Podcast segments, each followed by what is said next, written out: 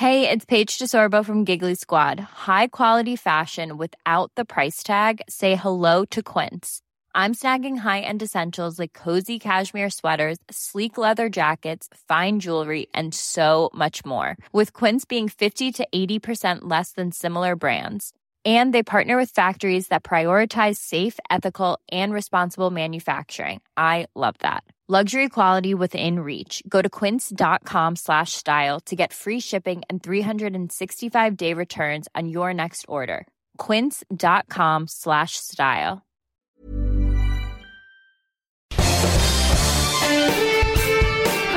Esto es Me lo dijo Adela con Adela Micha por Heraldo Radio. La imagen del día.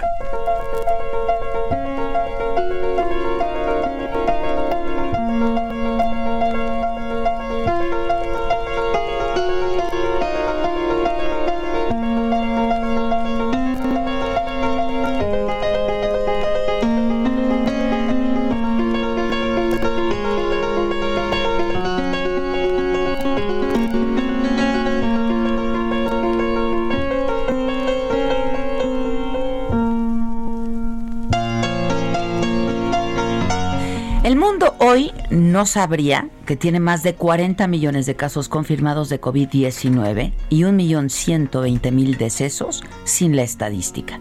Una de las ramas de la ciencia matemática que resulta fundamental para conocer el comportamiento de ciertos eventos y en la toma de decisiones gubernamentales, empresariales y comunitarias. Y es que hoy se celebra el Día Mundial de la Estadística. Es una fecha fijada por Naciones Unidas para que se realice cada cinco años. En el 2015, la anterior, su lema fue Mejores datos, mejores vidas. Y el tema de este 2020 es conectar al mundo con datos en los que podemos confiar.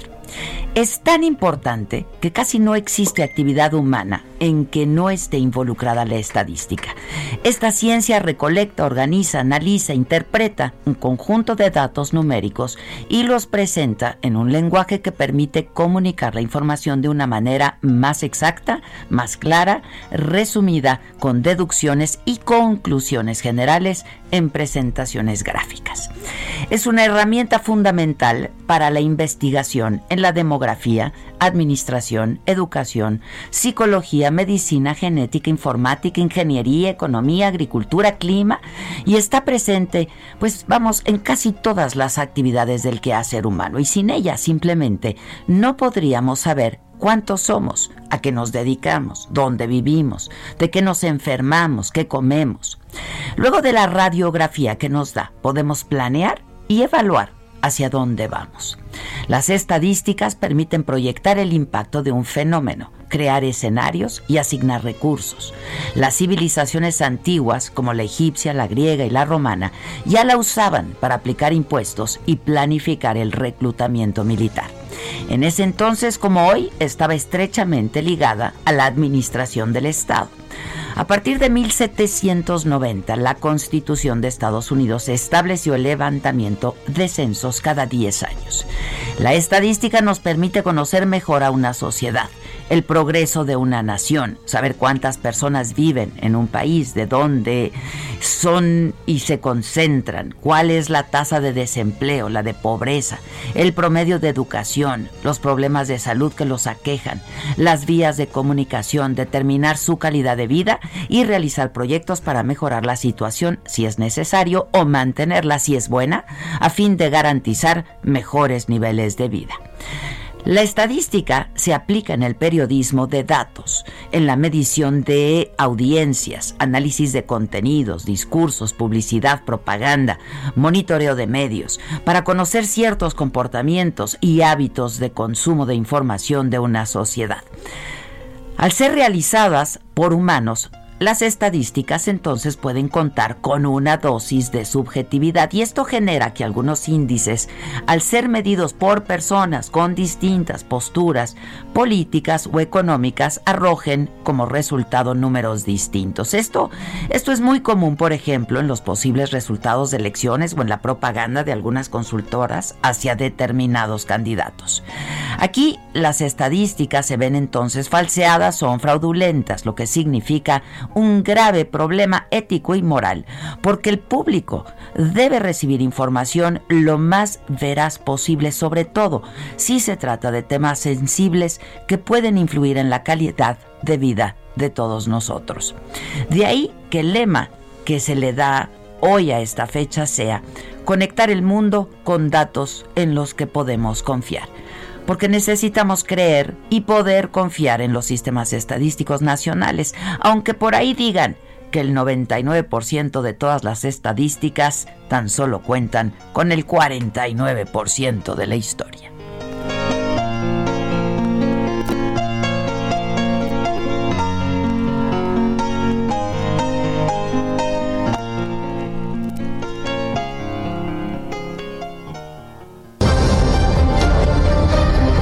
Resumen por Adela.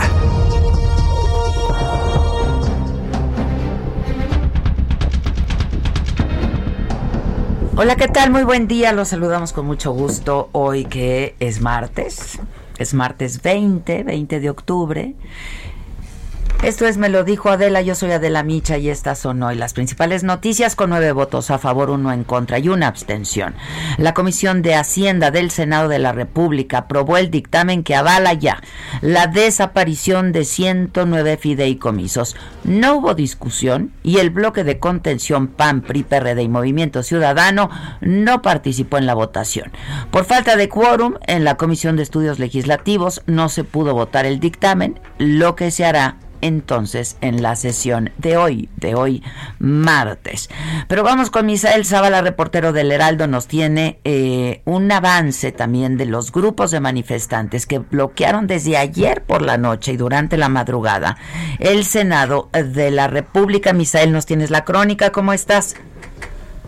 Adela, buenos días. Pues sí, efectivamente, por segundo día consecutivo, colectivos de víctimas, científicos, investigadores y otros eh, grupos como exbraceros mantienen bloqueados los accesos al Senado de la República para evitar que se apruebe la extinción de 109 fideicomisos. Las calles aledañas al Senado permanecen en este, en este momento y amanecieron sitiadas con vallas que instaló la policía capitalina, mientras que los manifestantes mantienen un plantón con casas de campaña, eh, ya instalaron una carpa eh, los accesos al recinto legislativo, donde hasta el momento pues no se ha podido, eh, no se ha impedido la entrada de los senadores. Eh, los policías antimotines llegaron anoche, alrededor de las 11 de la noche, aquí a la sede legislativa para encapsular a los manifestantes.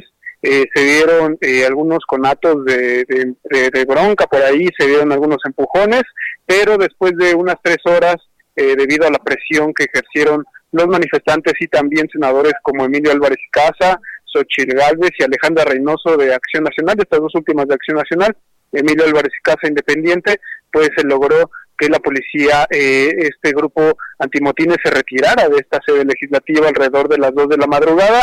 Sin embargo, pues sí se mantiene esta eh, sitiada esta, estas instalaciones. Eh, se espera que alrededor de las 10, 10 y media de la mañana lleguen más, eh, un refuerzo de colectivos eh, de científicos, también de familiares de víctimas que vienen de otros estados de la República, a reforzar este plantón para evitar pues que se aprueben estos 109 fideicomisos y cabe destacar, como bien lo comentabas hace unos momentos, que ayer solo una de las comisiones aprobó este dictamen y únicamente es la Comisión de Hacienda y Crédito Público la que lo avaló, con nueve votos a favor. Cabe destacar también que un voto en contra de Ifigenia Martínez y una abstención de eh, la senadora Celeste. Eh, por otra parte, en la Comisión de Estudios Legislativos Segunda pues se mantiene en un impasse debido a que pues ayer no lograron el quórum. La senadora petista Nancy de la Sierra no acudió a esta reunión porque bueno los eh, legisladores del Partido del Trabajo han venido votando en contra de esta desaparición de los 109 fideicomisos y entonces ella eh, logró que no se eh,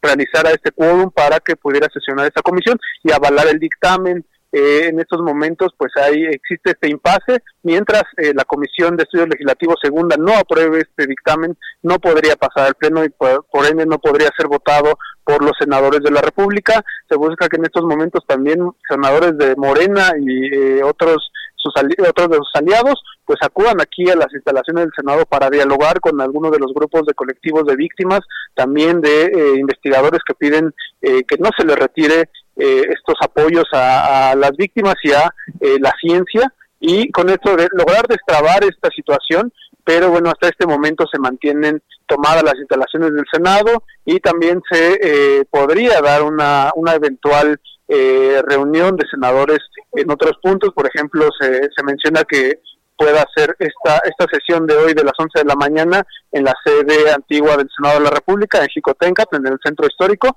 pero hasta este momento no se tiene notificación en la Gaceta del Senado de la República, por lo que se mantiene en este impasse aquí en el Senado. Ese es el reporte, Adela. Muchas gracias, Misael. Estamos pendientes. Claro que sí. Gracias, gracias, ya lo tengo. Bueno, eh, quien estuvo ahí, eh, pues durante la noche y la madrugada de hoy, fue el senador independiente Emilio Álvarez y Casa, quien tengo en la línea telefónica, que nos cuente, este, pues qué es lo, qué es lo que pasó. ¿Cómo estás, senador? Buen día. Hola, Adela, buenos días. Gusto saludarte. Igualmente, Emilio, ¿cómo estás? sin dormir. Pues un poco, un poco desvelado. Sí, es lo que te iba a decir, para empezar, sin dormir, ¿no? Exacto. ¿Qué pasó, eh? Pues mira, este, en las autoridades del Senado, y por conducto del secretario general del Senado, le pidieron al gobierno de la ciudad que dispusiera un operativo para garantizar un acceso al Senado de la República. Y eh, la jefa de gobierno, pues en atención a esa solicitud de un poder de la Unión, manda a un grupo de granaderos que ya no son granaderos, que parecen granaderos, pero que eh, para efectos son granaderos.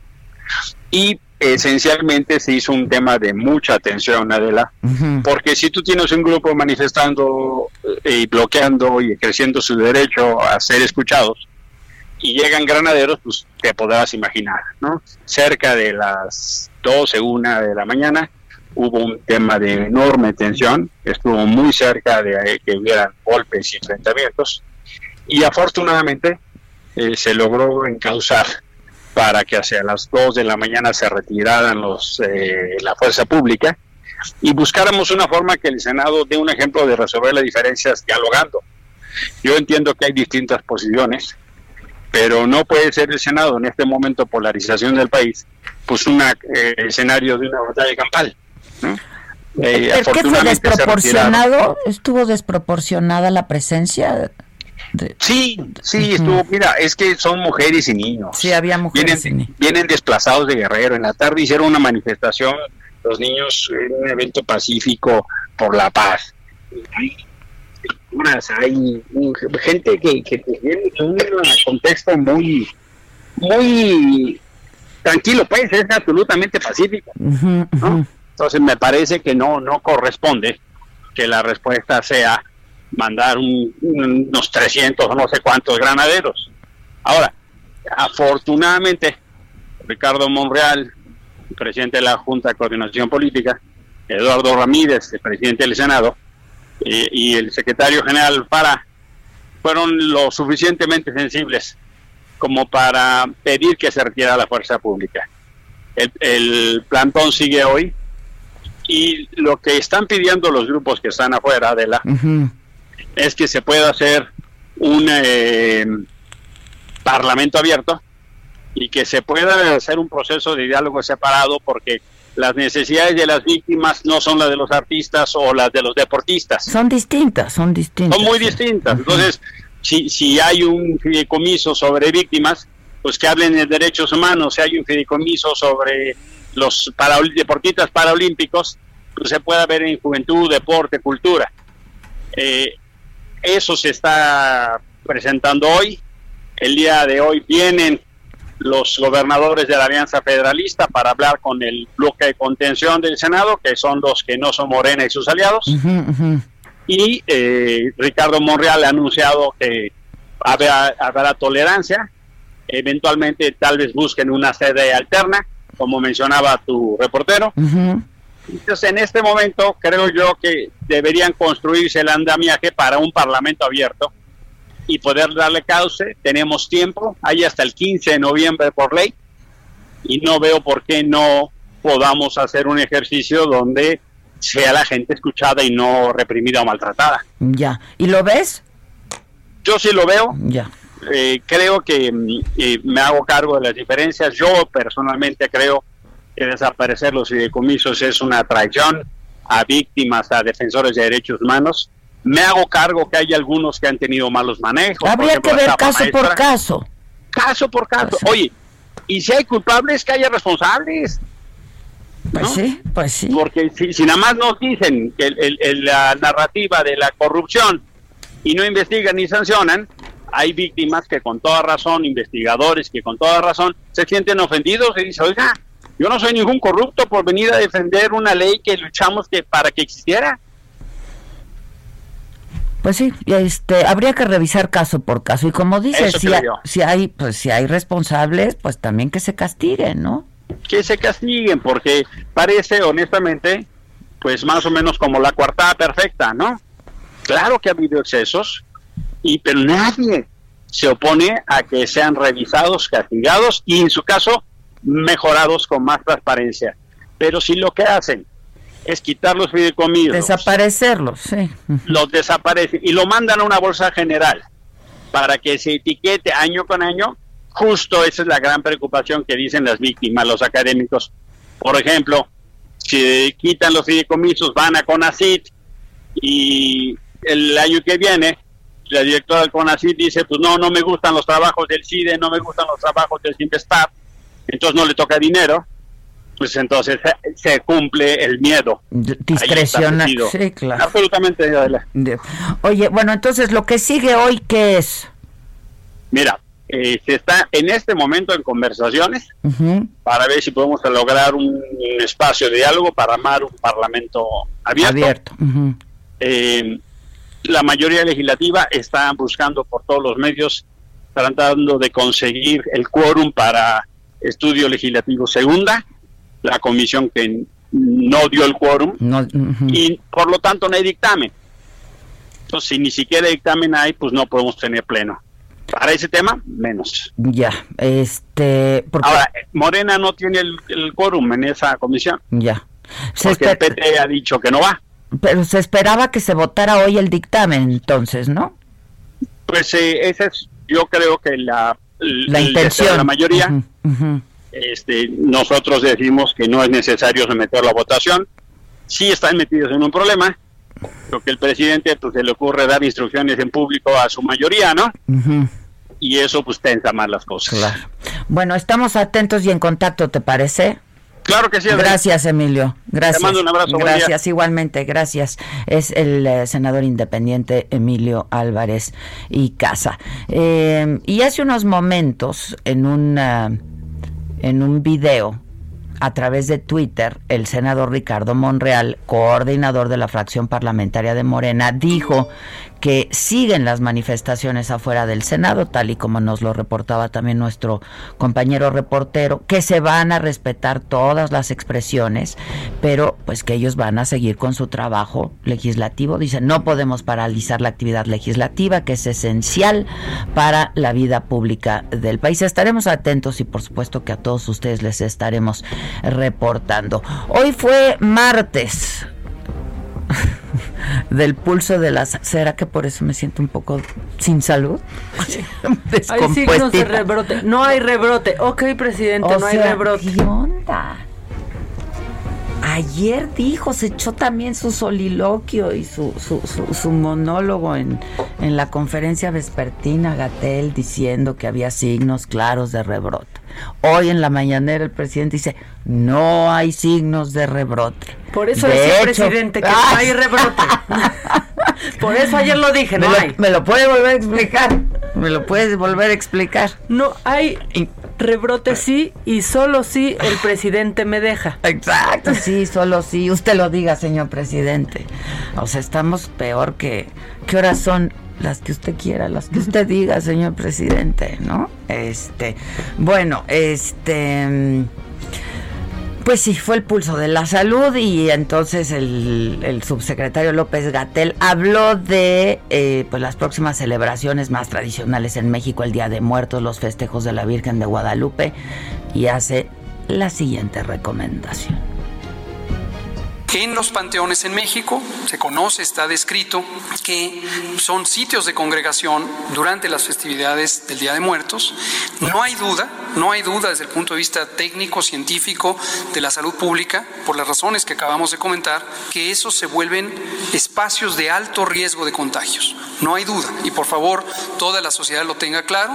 Congregarse en cualquier sitio público es un espacio de riesgo y entre más personas se congreguen y de más lejos que vengan, es mayor el riesgo.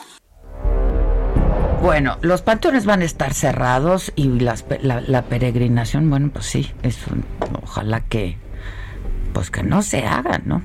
Este, Después de escuchar la explicación del doctor López Gatel, el presidente dijo esto que comentábamos, ¿no? Que en México no hay rebrote de COVID-19 y que la pandemia se está enfrentando bien y que viene en un claro descenso. De que no hay rebrote, que este, vamos enfrentando la pandemia bien, tenemos aquí ha quedado de manifiesto una vez más una exposición brillante, espléndida del doctor Hugo López Gatel. Eso no lo tienen otros países. Bueno, ¿viste ayer el lío entre Trump y Fauci? Lo traigo. lo traigo. Lo traigo. ¿Cómo no traerlo, no? Está desesperado Trump. Pero completamente desesperado. Yo creo que, pues dicho simple y claro, pues se la va a pelar, ¿eh? Está completamente desesperado. Le dijo de todo a Fauci. Fauci nada más se llevaba las manos. ¿Viste la imagen? Se llevaba las manos al rostro, como diciendo, yo ya sabía que le tenía que dar. COVID, estaba muy En la entrevista de 60 minutos. Ajá, la viste, sí. Sí, Oye, que ha recibido amenazas reales para él y su familia. Pero bueno, pues claro, con toda la proporción guardada entre Fauci y el subsecretario López, la eminencia del subsecretario López Gatel, ¿no? Donald estaría feliz con Gatel. ¿Cómo? Feliz. Feliz, claro. ¿Quién no? Con el doctor Atlas, que pues ya vamos a hablar de ¿Quién no? Bueno, este. Esto dijo el presidente. Empleos. Después de que se perdieron cerca de un millón de empleos de trabajadores inscritos en el Seguro Social. Ahora ya llevamos hasta ayer 320 mil empleos recuperados. Y justo el presidente dijo que la economía también va recuperándose, que se está apreciando el peso, que no ha caído la recaudación, que sigue llegando la inversión extranjera, que no aumentaron impuestos, que no hay gasolinazos, que no se recurrió a la deuda pública adicional y que hasta ayer lunes se han recuperado se habían recuperado ya 320 mil empleos de trabajadores inscritos al Seguro Social de los casi un millón que se perdieron en el primer semestre de este año. Y este, pues de esto también nos habla mi compañero Iván Saldaña. ¿Los juntaron? Iván Saldaña eh, estuvo ahí, sigue ahí, en Palacio Nacional. ¿Cómo estás, Iván? Adela, buenos días, buenos días al auditorio. Efectivamente, diversidad de eh, muchos temas habló el presidente el día de hoy. Comenzaron con el tema del pulso a la salud. Eh, ahí el presidente adelantó que después de Campeche, Chiapas podría ser la segunda entidad que pase al color verde en el semáforo epidemiológico de riesgo por COVID en México, este color verde que significa pues el bajo riesgo. Sin embargo, también reconoció que existen ocho entidades eh, pues con mayores aumentos de contagios, como lo ha dicho en las conferencias el subsecretario Hugo López Gatel. Eh, ahí pues adelantaron que también se podría, las autoridades de salud, el secretario de salud y el subsecretario de prevención y promoción de la salud, adelantaron que también podría haber una actualización de forma anticipada, si así se requiere, en algunas entidades del país y continúa en ascenso los contagios. Pero el presidente Andrés Manuel López Obrador descartó que en México se pueda hablar ya de rebrote, de un rebrote de forma general. Eh, dijo eh, textualmente, es muy probable que Chiapas entre a semáforo verde, Campeche se mantiene en verde. Eh, no hay todavía rebrotes, hay algunos estados donde han aumentado los contagios, pero no se puede hablar de rebrote. Hay que recordarlo cuáles son las entidades en las que deben de pues extremar precauciones, Aguascalientes, Chihuahua, Coahuila, Durango, Hidalgo, Nuevo León, Querétaro y Zacatecas. Entonces, eh, ahorita se podría adelantar, dejó abierta la posibilidad del subsecretario Hugo López Gatel de que se adelante la actualización del semáforo. Eh, este se actualiza cada 15 días, la próxima actualización es el viernes 23 de octubre, pero podría darse de manera anticipada o incluso eh, pues posteriormente también en el lapso de los 15 días. En otro de los temas, Adela, también informaron que se va a ampliar el acuerdo del gobierno con hospitales privados para la atención por COVID. El presidente de, pues se adelantó en... Heraldo Radio. Regresamos con más de Me lo dijo Adela por Heraldo Radio.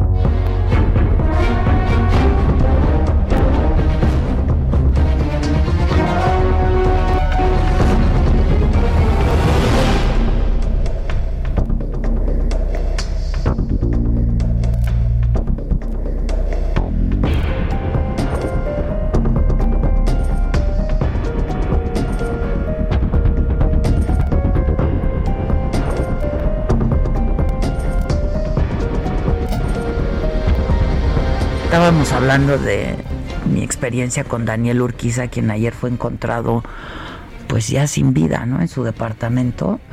Este y les estaba platicando aquí a la banda en, en YouTube y en Facebook pues yo alguna vez lo entrevisté y pues no, no hubo ahí como un desencuentro de entrada porque pues él no le gustó que yo ya fuera peinada y él quería peinarme, yo le dije que yo no usaba extensiones, en fin, así. Y este, yo le dije no hay problema, me voy ¿no? O sea, yo, ah, porque además quería que yo le preguntara lo que quería que él, yo le preguntara. Entonces le dije, no, mira, yo no, no funciono así. Mucho gusto, no hay problema, me conoces. No hay problema, yo me voy, no, no pasa nada, ya no pasa nada, no hacemos la, no colaboramos.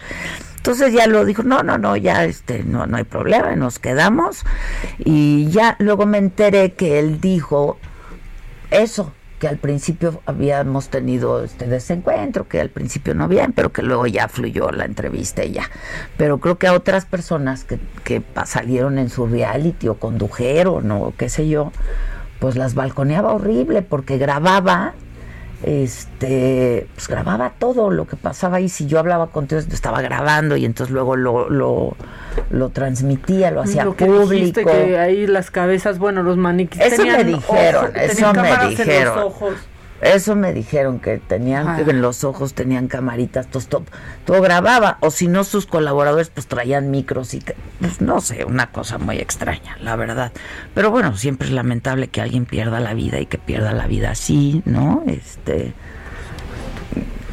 pues sí, que sí que tenía, me está escribiendo Susan, este que tenía gente grabando todo, este y nos ah dice Susan que nos quería grabar cuando nos íbamos a ir o sea a mí cuando yo le pues, pues, digo yo no a ver pues no escondía nada no no no no no, no, se pudo pues no se pudo no pasa nada no no me iba yo a ganar el Pulitzer ni estaba yo entrevistando a, a un premio Nobel un cuate que tiene un, tenía un oficio y este y además me contrató, ¿eh? me contrató, yo fui porque me contrató este para, para hacer eso, una participación en su reality y pues la verdad yo andaba sin chamba y dije, sí, ¿no? Fue cuando recién me corrieron y dije, sí, lo hacemos pero nos quería grabar saliéndonos y así, o sea, personaje complejo, digamos, ¿no?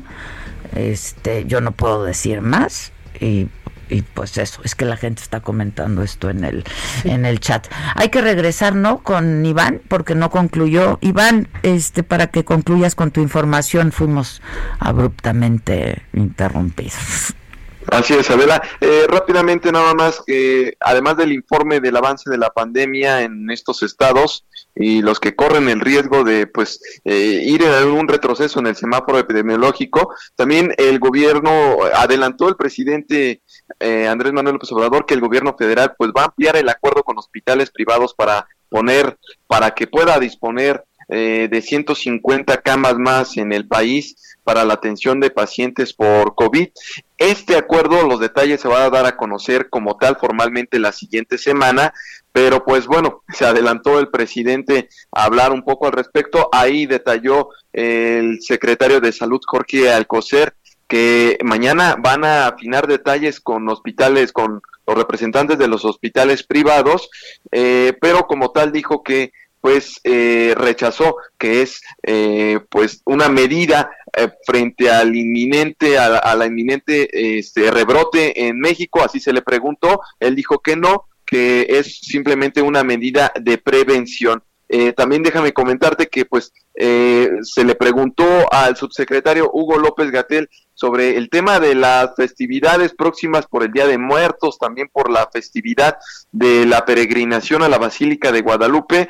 Eh, Hugo López Gatel dijo que pues está en pláticas, está en pláticas el gobierno federal a través de la Secretaría de Gobernación con la conferencia del episcopado mexicano para pues de alguna manera cancelar eh, la suspender la peregrinación a la Virgen que concentra, pues tú sabes, por lo menos a más de 7 millones de personas en, tan solo eh, entre el día eh, 11 y 12 de diciembre próximos.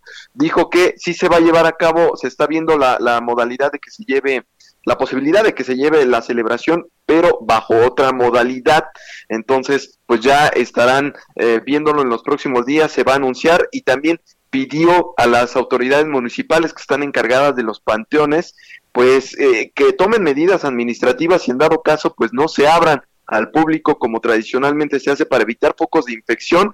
Eh, eh, es lo que están solicitando. Y sobre el tema de los empleos que tú lo resumías hace unos momentos, Adela, dijo, y como señala la canción, para abril o para mayo máximo, eh, como fecha máxima, pues se va a recuperar al 100% el número de empleos que se perdieron en los primeros meses de la pandemia del COVID-19, es decir, en el primer semestre se perdieron más de un millón de empleos, es lo que dijo el presidente, y pues se tienen proyecciones de que eh, pues se va a recuperar a más tardar para abril o para mayo. Al momento hay más de 300 eh, 320 mil empleos que se han recuperado inscritos al Seguro Social.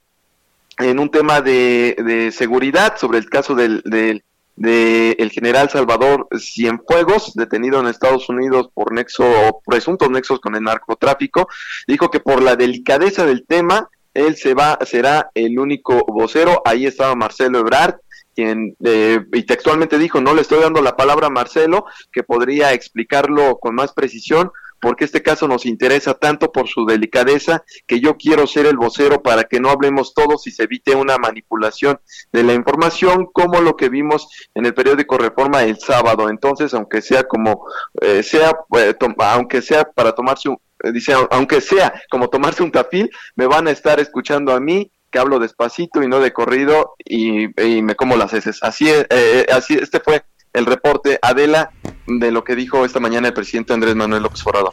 Muchas gracias. Buenos días. Gracias, Iván. Gracias, buenos días. Eh, Arturo Herrera, el secretario de Hacienda, dijo que a pesar de que sí se han recuperado cerca de eh, 7 millones de empleos en los sectores formal e informal y en la industria de la construcción, pues el mayor riesgo que enfrentan las actividades económicas del país es un rebrote de contagios por COVID-19. El énfasis se tiene que seguir poniendo en la contención de la pandemia, dijo el secretario. Eh, rebrotes que hemos visto en las últimas semanas en Europa, en Estados Unidos, en Nueva York, son claramente preocupantes y nos hacen ver que tenemos que ser muy cuidadosos. Eso fue lo que dijo en una conferencia de prensa. El mayor riesgo para las actividades económicas y la recuperación hoy no está en las condiciones económicas, sino en el riesgo de un rebrote. Eso fue lo que dijo el secretario de Hacienda. Claro que siempre puede rectificar. corregir la plana, ¿no? Si va a la mañanera, pues seguramente este así será. Acuérdense que pues lo que pasó en Europa en marzo pasó aquí un par de semanas o tres semanas después. Por lo tanto, pues debe de servirnos de elección lo que está pasando ahorita en Europa y en algunas ciudades ya de los Estados Unidos por lo que va a venir aquí, ¿no? Este, y yo insisto, en México es como si ya no estuviera pasando nada. ¿eh? Yo veo a la gente, pero, pero sí en fiestas, pero sí en bodas, ¿Viste pero la sí en- boda? Tú me lo mandaste, Sí, ¿quién me lo mandó? no sé quién me lo mandó. Que 100 de, 100 de, De 300 personas que fueron a una, una boda de un actor o de quién. Bueno, que me enteré ahora que es actor y quién es, ¿no? Pero, o sea, déjalo, deja tú eso. Sí, no importa de quién. El caso es que una boda fueron 300 personas, de las cuales 100 resultaron infectadas, contagiadas. ¿Eh? Todos sin cubrebocas, todos sin ahí cubrebocas. tengo el audio del secretario de salud, por ejemplo, de ahí diciendo que sí están permitidas las bodas con las medidas necesarias bajo ciertos estándares y que aquí no se había respetado una sola de esas medidas y uno de cada tres invitados está Resulta- dando positivo. Está dando positivo, sí, es terrible, pero es que además, o sea, ¿por qué una boda con, por qué, cual, por qué nada con 300 personas? ¿No? Y eso es lo que está pasando aquí, pero los restaurantes, pero los antros, pero, o sea, Están buscando la manera de hacer truco, ¿no? O sea, como de hacer una trampa de, por ejemplo, en algunos casinos de solamente puede estar una hora cada persona, pero pues sales, vuelves a entrar y tienes otra hora, pasa esa hora, sales, vuelves a entrar. La verdad, están buscando maneras de hacerle truco. Muchas personas y muchos negocios. Estaba leyendo un artículo de New York Times que tal vez tú ya lo leíste, porque pues aunque sea neoliberal lo leemos, en donde dice que en comparación con la primavera, ahora pues el hartazgo es mucho más Ah, no, grande, claro. mucho más grande que el miedo y que la gente Sí. simplemente ya no la pueden contener. Es pues, como- que fue lo que sea, y Trump se, se agarró de eso ayer y dijo la gente está harta de COVID Har- pues sí pues sí estamos todos hartos y es que cuando inició en marzo decíamos bueno un, un- un mes bueno dos meses a bueno todos a las 8 no de la noche, todos a cantar. a cantar, sí, ¿no? Y ya, así ya pasaron ocho meses, ¿no? Entonces, claro que hay un nivel de hartazgo brutal, ¿no? La gente, pues, necesita y quiere seguir con su vida. Ahora, pues sí, todos queremos y necesitamos seguir con nuestra vida, pero no, o sea, no, no, no, no es como antes, ya no es como antes. Ahora, yo creo que a muchos nos ha pasado y me incluyo. He tratado de salir tantito más del círculo seguro y las veces que lo he hecho, he sabido a los pocos días de que una de las personas con las que estuviste tiene COVID. Incluso en el trabajo, cuando he hecho cosas más allá de lo que hago normalmente, de estar aquí, de ir a, a Televisa, que sí, tengo otras sí, cosas, sí, a los dos días a alguien con COVID. Claro. Porque sí, que justo es lo que decíamos ayer, cómo nos hemos librado, ¿no? La- Y decíamos, bueno, es que también nos hemos cuidado mucho, ¿no? No hemos ido a ningún lado, nos sacamos pruebas periódicas, o sea, eh, el trabajo incluso que hemos estado haciendo está súper cuidado, súper cuidado. Este, pero bueno, pues todas estas personas que van a reuniones, que van a donde, donde hay, hay, hay un mayor número de gente, o sea, pues, pues es que tiene que pasar. Ahí está, está Pues muy ahí está, cerca. el- el- el- ahí está, iba yo a decir el bicho que no es bicho, pero no, ahí está.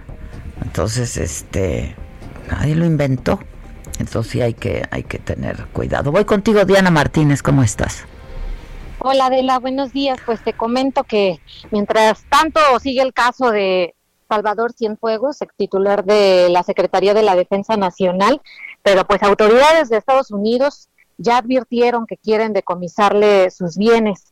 En la acusación contra el exmando castrense, pues ya se indica que ese país notifica al imputado que de ser condenado por cualquiera de los delitos que se le acusa, el gobierno buscará eh, eh, apropiarse de, de, sus bienes que constituyan o deriven de los delitos que presuntamente cometió, así como de cualquier propiedad utilizada o destinada a ser usada para cometer o facilitar estas conductas delictivas si alguna de las propiedades decomisables como resultado de cualquier acto u omisión del imputado no se puede localizar o ya la vendió, ya la depositó a un tercero o ha disminuido su valor o se mezcló con otros bienes, Estados Unidos buscará el decomiso de cualquier otra propiedad de Cienfuegos Cepeda hasta obtener el valor de la propiedad decomisable.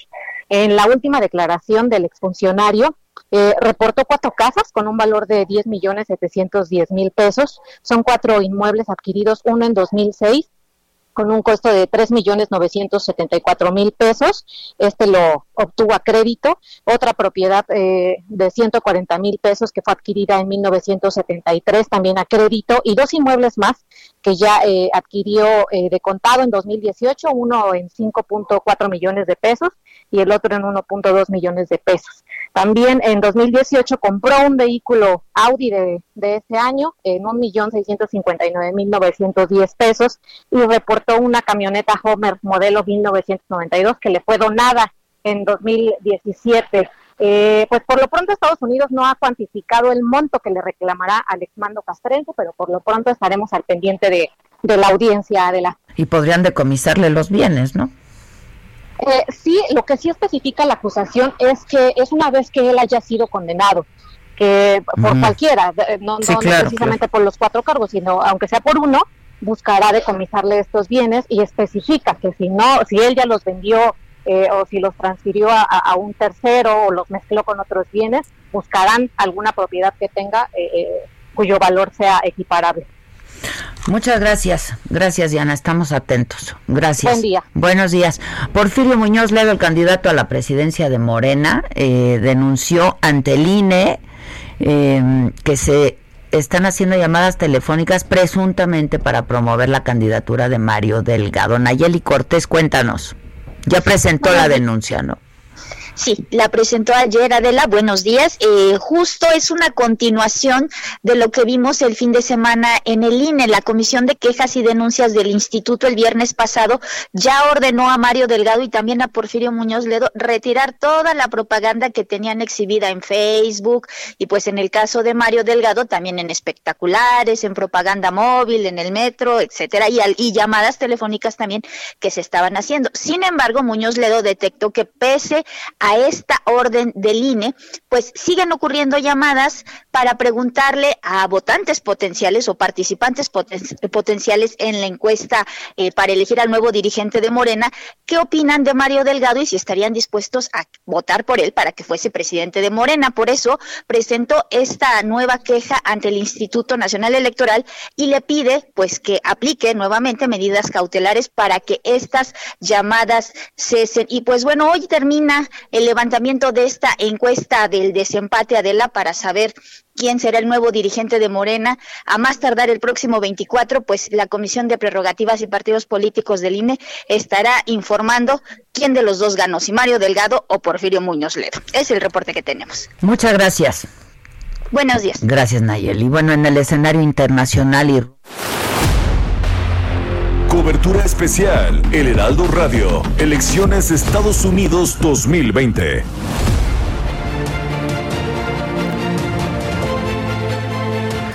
Bueno, justo rumbo a las elecciones en Estados Unidos, eh, pues en estos momentos en que el país vive eh, los peores días en casos de coronavirus desde que comenzó la pandemia, el presidente Trump dijo es lo que comentábamos hace un ratito con Maca, este, que el doctor Anthony Fauci, así lo dijo, es un desastre, que la gente está harta de él y de todos estos idiotas. Lo llamó idiota y dijo que pues, si hubiera seguido al pie de la letra las recomendaciones de Fauci, en Estados Unidos no se estaría hablando de 200 mil muertos, sino de 500 mil muertos.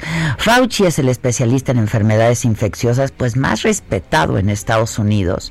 Eh, y al principio la verdad es que trató de sobrellevar al presidente, ¿no? Eh, pero ya en las últimas semanas ha hecho una crítica abierta de la conducta del presidente Trump frente a la crisis eh, por el COVID, eh, por realizar mítines multitudinarios pues que pueden derivar en brotes de COVID-19 y Trump criticó a Fauci.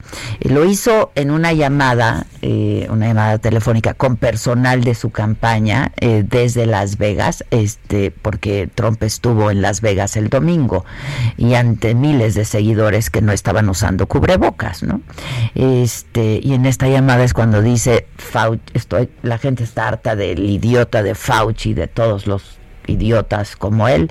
Este y bueno, eh, en este proceso electoral Biden sigue a la cabeza en las encuestas, eh, pero también en la recaudación de fondos y sí se le ve nervioso ahora sí que como dijera el clásico, están nerviosos, está nervioso, está desesperado eh, Trump y pues se acerca el día de la elección, se acerca el último debate que es este próximo jueves. Eh, vamos a ver qué pasa, ¿no? Este, la verdad es que el, um, el, el estilo de, de Biden ha sido no confrontar en el debate, es lo que hemos visto, en lo vimos en el debate anterior, Joe Biden no las compra todas las de Trump, ¿no? Este, no se confronta con él y pues eso pues eso le resta a Trump porque Trump se siente muy cómodo con la confrontación, con el insulto, con no, no solamente con la descalificación, sí, es, es, es, sí, es gallito de pelea. Se ha peleado solo, Y le ha resultado, entonces ahora ya se pelea con él. No, porque al otro no le está dando, el otro no le está dando. Eh, y, baila, No, yo no puedo. Muy horrendo. Yo no puedo con microscópicas. Baila y su pasito duranguense. Ya te digo que es el rotoplas, porque además se viste como de azul marino, de negro, ¿no? Una carpona ahí enorme. Y lo ves de espaldas y entonces pues es ahí un rotoplas. Hay que criticarle la ropa como a las mujeres, ¿eh? Su traje horrible, dos tallas más grandes. Sí, siempre, siempre oversize. siempre oversize. Le queda un pantalón bombacho ahí como banderillas. Ay, mucha similitud, mucha similitud. Bueno, pues yo, yo, yo sí tengo ganas de ver el debate, ¿no? A ver ahora qué va a pasar. Este. ¿Es a las 8? ¿7 o a las 8? A las 8. Tiempo de... Tiempo de México. Tiempo de México, 6. ¿A dónde va a ser esta vez? Es en Tennessee, según ah, entiendo. Este, bueno, pues 8 de la noche tiempo, tiempo de México, entonces pues yo sí lo quiero ver, la verdad yo creo que sí despierta mucho interés. Claro. ¿En quién se parará la mosca este jueves? ¿Y cómo le irá al, moderador? ¿No? ¿Cómo le irá al moderador? Que está enojado Trump por el moderador, que dice que una vez más va a ser otro moderador del lado de Biden. De sus adversarios. Pero si a la, les ha ido así. Si no le dejó ni hablar al otro pobre. No, este. Pero bueno. ¿De qué está hablando hoy la gente? en el Twitter. El hashtag es yo en la cocina. Este. Uy, no, ahí sí no te puedo ayudar mucho. Yo en la cocina no puedo. Sí, sí puedes, mira. dicen, yo en la cocina, es que hoy es el Día Internacional del Chef. Y entonces nosotros felicitamos mucho a todos los chefs que participan y colaboran en Gastrolab, el programa programa vecino. Este, hace que huela rico todo el piso. Ajá. Este. Y. Y bueno, sí traen. La verdad es de los mejores programas, ¿no? que yo he visto de cocina, la verdad. Eso, el suplemento. el suplemento. A mí me gusta mucho porque de pronto a mí los programas de cocina me aburren y este me gusta, me gusta mucho, está muy bien hecho. Tienen a grandes chefs además. Nuestras mujeres chefs que son buenísimas. Esta Paulina Bascal. Paulina Bascal. O sea, este, Gabriela Ruiz de Carmela Ruiz, Izal, que ajá. es de mis favoritos. Sí, pero bueno, mira, puedes decir como ella, que yo en la cocina no puedo distinguir entre el cilantro y el perejil. Ayer le mandé a mi mamá una foto Para que te de diga- un perejil para ver si era cilantro o qué. Pues nada más lo hueles. Yo tampoco así a simple vista sabría, pero ahora sí que oliéndolo. Siempre se me olvida. ¿Es el de raíz o el que sin raíz? ¿Eh? ¿Qué dijo? O sea, es, como- ¿es el que tiene raíz ¿Qué o el que no tiene raíz? Mira, aquí, ahí está mi foto del... to- ya no me acuerdo si era Este, cilantro o perejil. este, es que Este cilantro. Este es cilantro, porque Ah. tiene el de este, y es bien rico el Por- cilantro. por el- ¿No? por el- Creo por yo, el güey. Pero el que más Sí se come... cilantro. O sea, ¿Qué dice? no, no me acuerdo qué me dijo. Creo Sigue, que por favor. es perejil. Sigue, por favor. ¿Cuál es el de la- no sé. Oye, este, yo en la cocina prefiero limpiarla que cocinar. Yo en la cocina soy la chipina peralta del barrio. Yo en la cocina quemo hasta el agua. Esta soy yo. Yo en la cocina soy todo menos un chef. Este, pues así las cosas. Vamos a hacer una pausa. Regresamos con lo macabrón, ¿no? Que- por favor, por está bueno. Por favor, unas risas. ¿O no?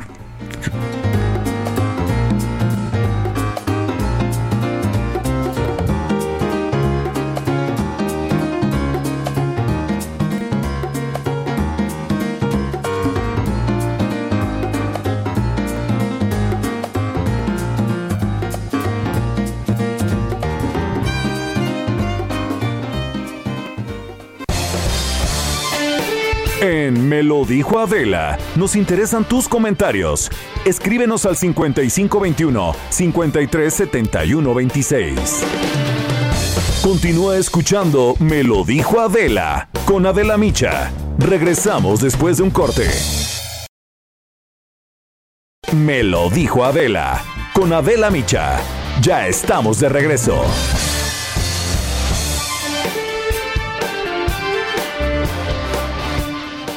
Muy buenos días, amigos de Me Adela. Qué gusto saludarlos esta mañana. Vamos a platicar sobre cómo elevar nuestras defensas, cómo cuidarnos, protegernos, porque saben, algo bien importante es pues cuidar nuestra salud, ¿no? Mi querida Aris Chávez, ¿cómo estás? Muy buenos días. Muy buenos días, muchas gracias por la invitación. Pues así es, creo que nunca habíamos estado tan preocupados todos al mismo tiempo de nuestra salud como en esta época y qué bueno, porque eso quiere decir que estamos abiertos a consumir tratamientos que nos ayuden, que nos mejoren la salud, que nos hagan sentir muy bien. En esta época de pandemia ha sido una época terrible en temas de salud, pero afortunadamente existen tratamientos que ha investigado el Instituto Politécnico Nacional que nos pueden ayudar a blindarnos, a protegernos de virus y de bacterias Claro. y sobre todo porque estamos entrando en una época también de frío donde los contagios de diversas enfermedades respiratorias se van a incrementar. Pero no es para preocuparnos, sino para ocuparnos. Exacto, es lo que yo digo. Hay que ocuparnos en el cuidado de nuestra salud. Eso es importante y el factor de transferencia del Instituto Politécnico Nacional cumple este objetivo. Definitivamente. Podemos consumirlo todos los días, es en un periodo muy corto, actúa muy rápido y eleva nuestras defensas hasta en un 470%. ¿Qué significa eso? Quiere decir que vamos a poder crear en esta época de pandemia una barrera protectora que vuelve mucho más difícil un contagio. En personas sanas es extraordinario porque logramos elevar nuestras defensas para protegernos, pero tenemos otro tipo de pacientes que tienen diversas enfermedades Claro, ¿Cómo cuáles?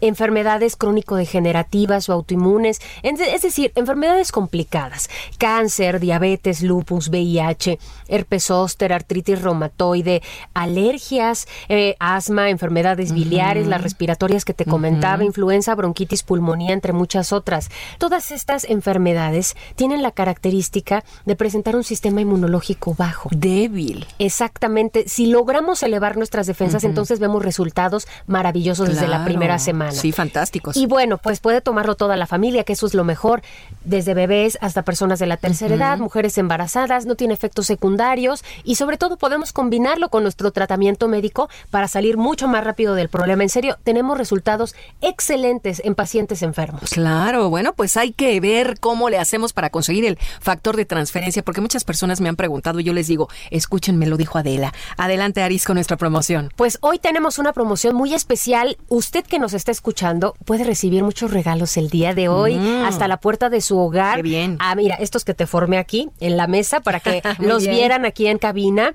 Tienen que marcar el 55 56 49 44 44, el 55 56 49 44 44. Les vamos a hacer un muy buen descuento el día de hoy a todos los que nos están escuchando aquí en este programa de Me lo dijo Adela. Es un paquete de seis dosis de factor de transferencia y solo por el día de hoy van a pagar 1,800 pesos. Pero atención, porque si es de las primeras personas en comunicarse, se los vamos a triplicar, Moni. ¿En serio? Por el día de hoy, usted va a recibir 18 tomas en total, pagando únicamente 6. Y de regalo, completamente gratis, una careta de máxima protección. Son artículos que estamos usando todos los días. Una mascarilla N95 que tiene un grado hospitalario y un gel antibacterial con 80% de alcohol. Todo esto va gratis, únicamente pagando las 6 dosis de factor de transferencia. 55, 56, 49.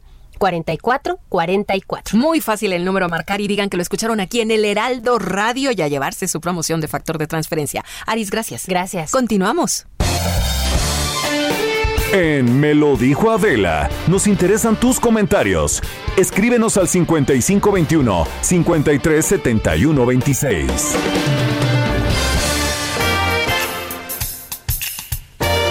Esto es Lo Macabrón.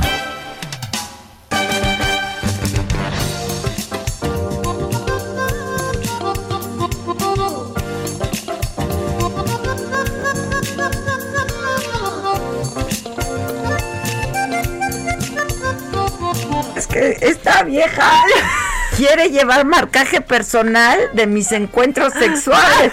Güey, ya estuvo. Ya estuvo. Es que, miren, de verdad. Yo no te pregunto, y hoy sí, y hoy no, y hoy no, sí, y yo hoy también no. necesito como tú, o sea.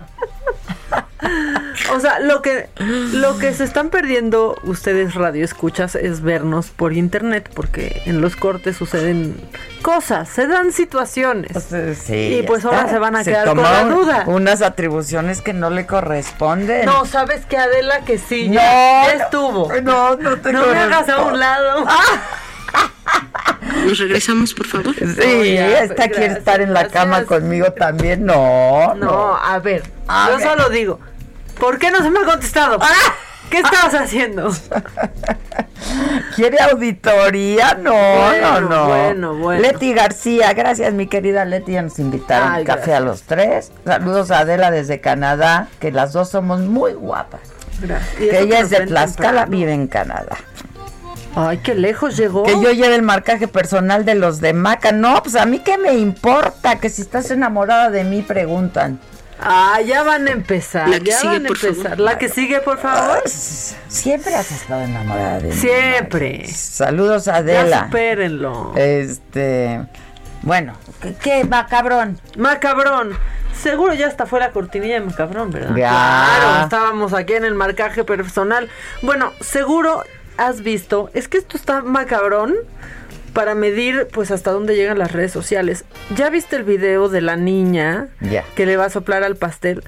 Está muy está de verdad qué bueno que esas niñas no están en edad de tener redes sociales y que no están yendo ni siquiera a la escuela. Adela, ese sí es ma- marcaje personal. Ahí estamos todos los adultos Viendo. compartiendo, viendo y riéndonos de dos niñas y su identidad está ahí completamente vulnerada. Que sí dio risa al principio, pero ahorita ya no me da Pero risa, además ya sentí se muy queda feo. para la posteridad. ¿eh? Esas niñas o sea, van a tener ni- 20 años Claro, y, y se, se les va a hacer. Claro. en sus memes. Claro. O sea, ya estaba viendo hasta el post, así la publicación de un psicólogo en donde decía que la niña eh, que apaga las velas claramente tiene rasgos psicópatas porque no se asusta después de que le jaló No, los no, pelos. no, ¿Qué no, le pasa? no, que no. le quiten cualquier título a ese güey. Bueno. Eso era nada más una pequeña introducción, pero es que hoy fue el pulso de la salud, ¿no? Estos días que tú amaneces, este, pues con el pulso justamente acelerado, anda confundido el doctor Gatel.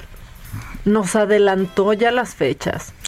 Ah. Inocente él, inocente Palomita. Echen, porque ¿qué dijo hoy? ¿Qué dijiste, doctor López G?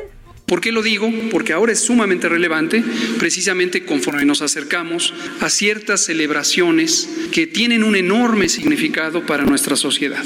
En concreto, el primero y 2 de noviembre, el Día de Santos Inocentes y el Día de Muertos, en la cultura mexicana y otras culturas. Eh, Con mucho gusto se lo vuelvo, a explicar, doctor Gatel. Ese es el 28 de, De diciembre, diciembre, claro. el Día de los Santos Inocentes. Aunque hoy quiera explicar algo de. Yo dije porque los santos inocentes, fíjense, que también esos muertos son santos y son inocentes. Pues sí, ¿no? también a lo mejor explica. por eso. Él, él Exacto. así lo podría explicar. No, sí, claro. y solo, sí.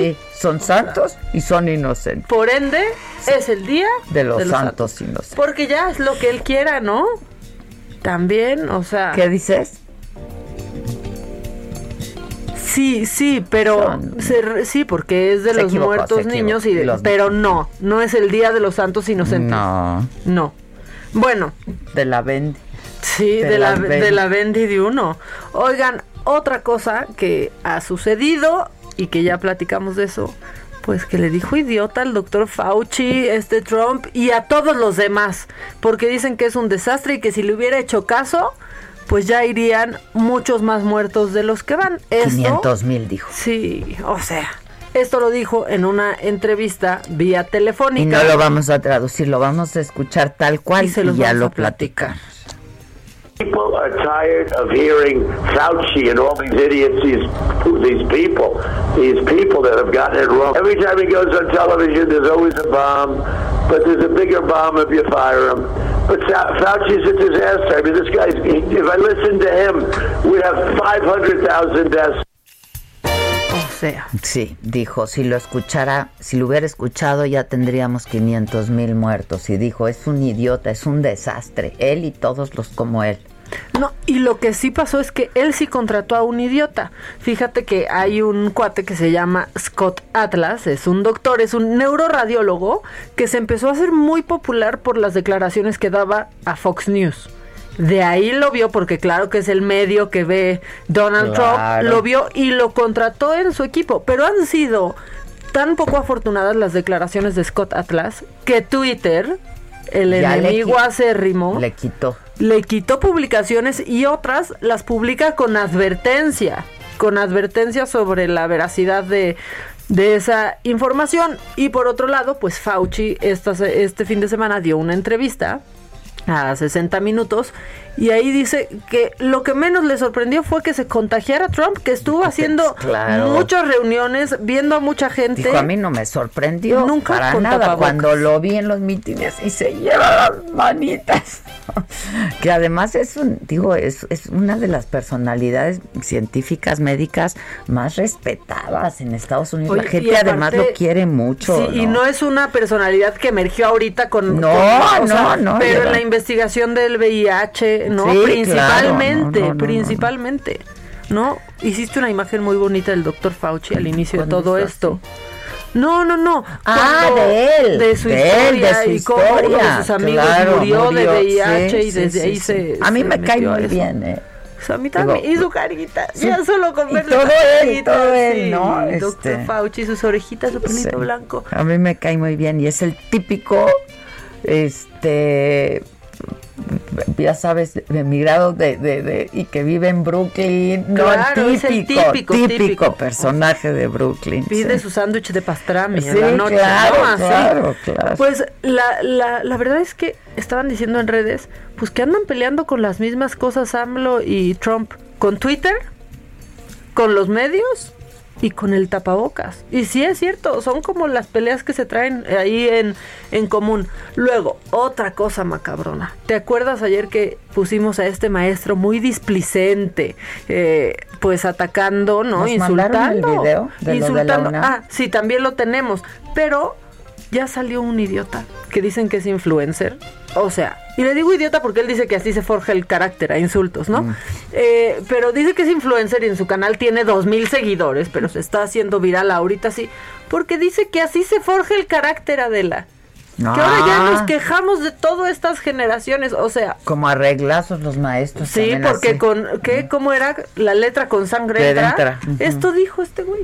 Pues bueno, puede ser impopular mi opinión, pero todo mi apoyo al profesor de FIME que está siendo atacado y juzgado en redes sociales y en el Internet por ser un poco rudo con uno de sus alumnos en el momento que le muestra un proyecto parte de sus asignaturas.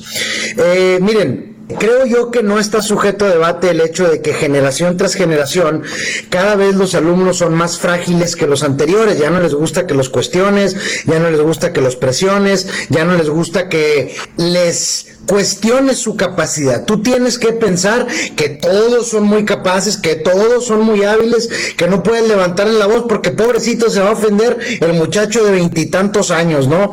Entonces, este, miren lo que son las cosas. En el sistema educativo mexicano ya no se reprueba gente, a los niños, ¿no? Y en secundaria tampoco. Así van migrando hasta universidad y ya el maestro tiene que ser extremadamente tolerante. ¿Y saben cuál es lo más grave del asunto? Que estamos hablando de facultades de ingenierías. ¿Ustedes imaginan si un alumno se equivoca o hace de manera incorrecta todo un sistema eléctrico de un complejo departamental? de un carácter así. Hay muy buenos maestros que, que no te tienen que humillar, pues ¿no? O sea, no se forja el carácter así. Porque, por eso dije, pues le voy a decir idiota, porque así se forja el carácter, ¿no? Ya que brincas a los, a los medios, pues te dicen una sarta de cosas y no importa. Aparte, yo no creo que sea una generación de cristal con respecto a eso. Creo que al contrario es una generación que sí decidió poner altos. De no porque eres el maestro me puedes pues humillar así. No porque eres tal puedes llegar no a quiere decir que, que, haya pues, haya un enfrentamiento con la autoridad o que no se respete la autoridad, ¿no? Pero pues se tiene que ejercer de otra manera la autoridad, no así. Pues sí, pero aparte que en el sistema educativo mexicano ya nadie reprueba. Se tiene que, ejercer con conocimientos, con pedagogía, ¿no? O sea, y en todas las edades, ¿eh? Todas las edades. No, y aparte siguen saliendo casos de maestros y maestros que ofenden, que insultan. Eh? Mira, aquí lo tengo. Ahí les va solo usted, sino el departamento. Le digo, sí, pero empática no quiere decir que, son que nosotros tengamos que saltar la normatividad del examen. No, pero imagínese... Pero ya la generación, en otra mitad de la generación, sí. Nada más déjenme comentar Ya les acabo de explicar por qué fue. Doctora, por favor, nada más déjenme comentar esto. Mire, doctora, eh, imagínense si ya nos, nos juntamos y estamos apoyándonos toda la generación de cuarto año, que también debería ser lo mismo tercer año acuerparse, si las autoridades también se sumaran no estarían negándose ustedes, pero se estarían sumando a nuestra causa. Entonces, imagínense el impacto que podríamos tener sobre el Consejo Técnico para la no eh, aplicación del examen. Si ustedes realmente se sumaran a nuestra causa y entendieran lo que está comentando mi compañera, de verdad no solamente son esos aspectos de no querer hacerlo por la conexión, doctora, como ustedes mencionan, que se puede resolver. Actualmente emocionalmente estamos muy decaídos entre muchas otras circunstancias y realmente si ustedes se sumaran a nuestra petición la, la posibilidad para poder es un alumno. mucho mayor. ahora han solicitado apoyo para esto porque esto es una situación que nosotros lo podemos resolver y que todos estamos así. Pero de este lado también estamos con una situación emocional y no hemos dejado de cumplir con nuestras responsabilidades. y, eso requiere apoyo. Yo les pido este, por favor lo que dicen es que pues nadie apoyó, dura 12 minutos el, el video. El video, que nadie apoyó esta petición y que se mostraron poco empáticos. Y por otro lado, cuando piden una disculpa a los maestros, lo que dicen es que por esta situación del COVID y por tener que estar dando sus clases por Zoom, están muy estresados. Ya. Pues estamos estresados todos, con, tanto maestros como alumnos, y eso no nos da derecho a insultar a nadie, ¿no? ¿Qué más traes de macabrón? Ay, traigo más cosas porque, híjole, pues hablas de que estamos estresados todos. Bueno, en nuestro país, Adela, según el INEGI, aumentaron las peleas entre vecinos desde que empezó esta pandemia de COVID-19. Vecina, vecina, qué bueno que ya no somos vecinas. Vecina, pero es que sí es cierto, ¿eh? Viviendo en, edificios, eh, quizás en edificios más grandes te das menos cuenta, aunque yo sí he visto mucho como de se subieron unos vecinos y no traían el tapabocas puesto en el elevador, en el ¿no? elevador, sí, claro. O el edificio en el que vivo yo, que son tres departamentos. Por, por ejemplo, pues sí convives mucho más, sí convives mucho, pero mucho más con los vecinos que antes nunca veías. Y te choca desde que suban las escaleras corriendo hasta que las suban muy lento o que dejen mal el coche y son cosas que antes no nos, no nos dábamos cuenta. 71% han subido las peleas, entre, vecinos, y la percepción de seguridad aumentó durante el COVID-19 porque claro, no salíamos de casa. Esa es la explicación que da el INEGI, ¿eh? Ya. Ya. Oye, este te interrumpo, tengo unos minutitos antes de irme a corte y tengo la línea telefónica Israel Rivas, hemos hablado con él muchas veces en este espacio, él es eh, pues representante de varios eh, padres de niños con, con cáncer, están presentando ahora un oficio. Israel, ¿cómo estás? Te saludo con mucho gusto. Adela, muy buenos días. Saludamos también desde, desde el Instituto Nacional Electoral. Cuéntanos.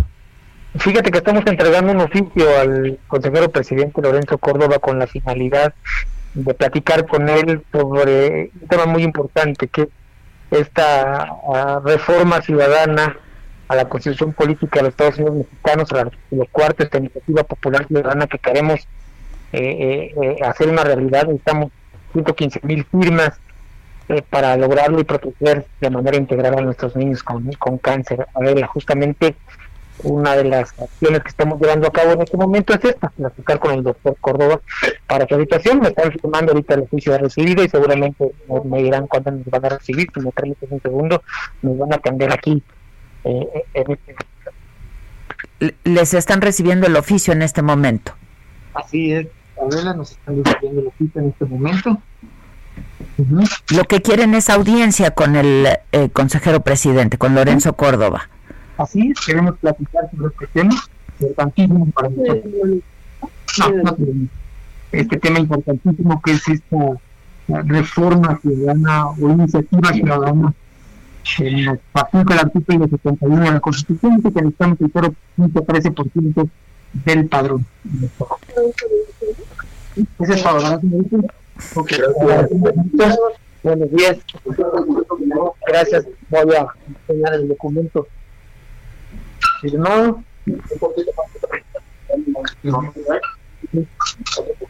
bueno, y, y, se firma de recibido, la idea es que eh, pues les den audiencia, ¿no? Que les den fecha de audiencia. Sí, sabemos ya que, será el próximo jueves. Ah, ¿ya les dieron fecha? Sí, el próximo jueves, nada más estamos esperando la hora la que será la audiencia. Lo, que quieren ustedes es eh, orientación y apoyo de, de, recursos por parte del INE. Y se puede, ¿no? Es decir, ahora sí, todo, todo, lo que se pueda en esta ayuda, que Adela, todo lo que se pueda dar de ayuda en torno a este tema, porque pues eh, pues eh, es una iniciativa ciudadana que pretende salvar vidas, ¿no?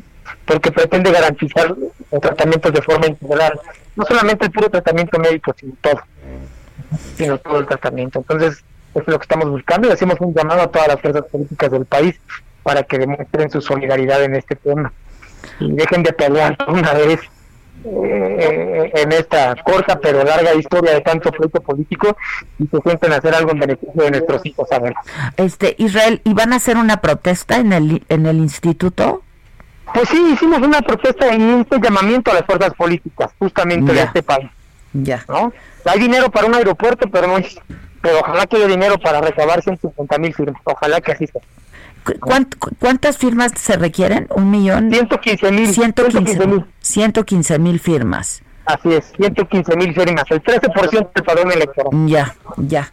Este, bueno, pues si te parece hablamos el jueves, ¿no? Este, en cuanto sepas la hora nos avisas eh, de, de, la audiencia y estamos atentos y hablamos el jueves o el viernes, si te parece. Claro que sí, Buenísimo. Gracias, suerte, gracias. Sí, hasta luego, buenos días. Buenos días. Híjole, está... por donde voltees. Está más allá de macabrón. Por donde voltees, ¿no? Sí, la verdad es que sí. Oye, la gente está poniendo que sí se ha peleado con sus vecinos y que ya los alucinan. Pues es que sí. Que sí. Oye, pues estás ahí todo el tiempo y te das cuenta de cosas que antes quizá no te dabas. Que ¿no? ni veías. O sea, este, odias hasta el perro del vecino. O la música alta, o a deshoras, o, ¿no? Por ejemplo, un vecino mío no, no sale de los mismos acordes del piano desde que empezó la pandemia. O sea, no ha podido avanzar. A ver, no ha podido. O sea, tiriri, tiriri, ah. dos horas de tiriri, o sea, para Elisa Trunco. Pero que los para Elisa cinco segundos. Este, pero que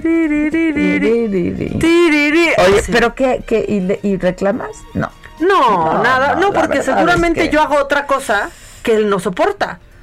Este... Porque eso pasa, o sea, departamentos en donde nunca estabas prácticamente, ¿no? De gente que trabajaba todo el día afuera. Oye, te pues, están, te están este, corrigiendo en algo, pero creo que este, te escucharon mal, porque dice, Maca querida, el verbo forzar es irregular, como torcer, entonces diríamos, no se fuerza, es correcto, se dice fuerza, nos fuerza el carácter, pero Maca dijo, no dijo, dijo, dijo forja que así no se forja el carácter, no forza, y se dice fuerza. claro, pero, es correcto, es correcto.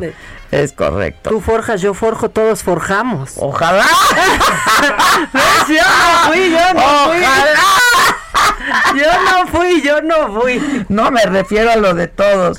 Este que si vimos el video de la niña del cumpleaños, sí, ya lo comentamos, está macabroncísimo. Está macabrón, porque ¿quién lo subió? Lo subió un familiar, pues seguramente, alguien que lo estaba tomando un familiar y, lo subió. ¿Por qué demonios están haciendo fiesta? La impotencia de la nena, ¿no? Que viene la hermana, siempre hay esta pinche hermana que te apaga las velas, carajo. Yo no me perdono que le rompí a mi hermana un juguete el día de su cumpleaños, o sea, que le regalaron ese día, pero fue sin querer. Esta niña ah, sí, sí, que eres bien, Vamos a hacer, Malora, vamos a hacer una pausa y volvemos. Hoy hay mucha cosa, ¿no? Es martes de Gustavito Prado, este, de nuestros abogados de cabecera, que seguramente mucho tendrán que decir sobre la detención de Cienfuegos en Estados Unidos. Eso y mucho más todavía, no se vayan.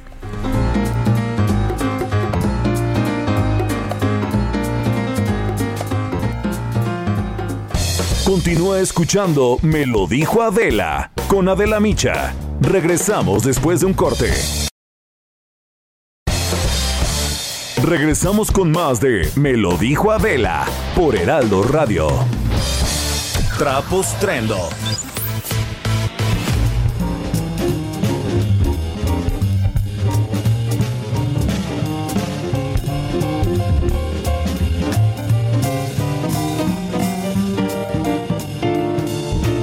Estamos de regreso y Gustavito Prado está en la línea telefónica. Amigus, ¿cómo estás? Muy bien, mi Adela, ¿cómo estás? ¿Cómo estás, Maca? Todo bien. ¿Tú sí soportas a tus vecinos en pandemia, Gus? Pues fíjate que vivo en un edificio muy raro donde casi que no tengo vecinos. Entonces no hay ningún problema en soportarlos. suertudo. Bien, suertudo, sí, sí, sí. Sí, entonces eh, así todos nos aguantamos bien. Mi mamá siempre decía que hay que siempre llevarse bien con los vecinos. Sí, la mía también, Ajá. Fundamentalmente así no nos podemos enfrentar en el pasillo por la música que oímos, ¿no? Sí, exacto. No, es que, a ver, cualquier emergencia y cualquier cosa, pues el vecino. Sí, que sepa dónde guardas tu llave por cualquier, cualquier cosa. sí. Pero ahora ya también nos llevamos menos con los vecinos. O sea, como que esa era cosa de abuelas, ¿no? Que eran amigas. Sí. Yo creo que sí todavía, ¿no? Lo es que ya vivimos un ritmo muy acelerado. ¿Qué nos tienes pues, para hoy? ¿Eh? Pues precisamente de lo que ustedes dicen, lo que te tengo para hoy es que ha ido cambiando qué vecinos tengo, porque cada vez son como gente más joven y pues no hay ni un niño en todo el edificio. Entonces eso es curioso porque pues como que han postergado la maternidad y la paternidad y hay muchos perritos, eso sí.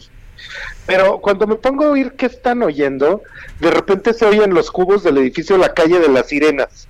Entonces, ya ves que esta canción de La Calle, de, las Sirenas. Sí, sí, sí. Bueno, pues eso es muy curioso porque de hecho está hablando profundamente de la edad. Porque resulta que estas son las canciones que se oyeron en los noventas y que entonces la gente conoció cuando era muy jovencilla. Y esta de la calle de las sirenas tú la puedes oír en las fiestas de la generación Z pero particularmente es una canción de los millennials.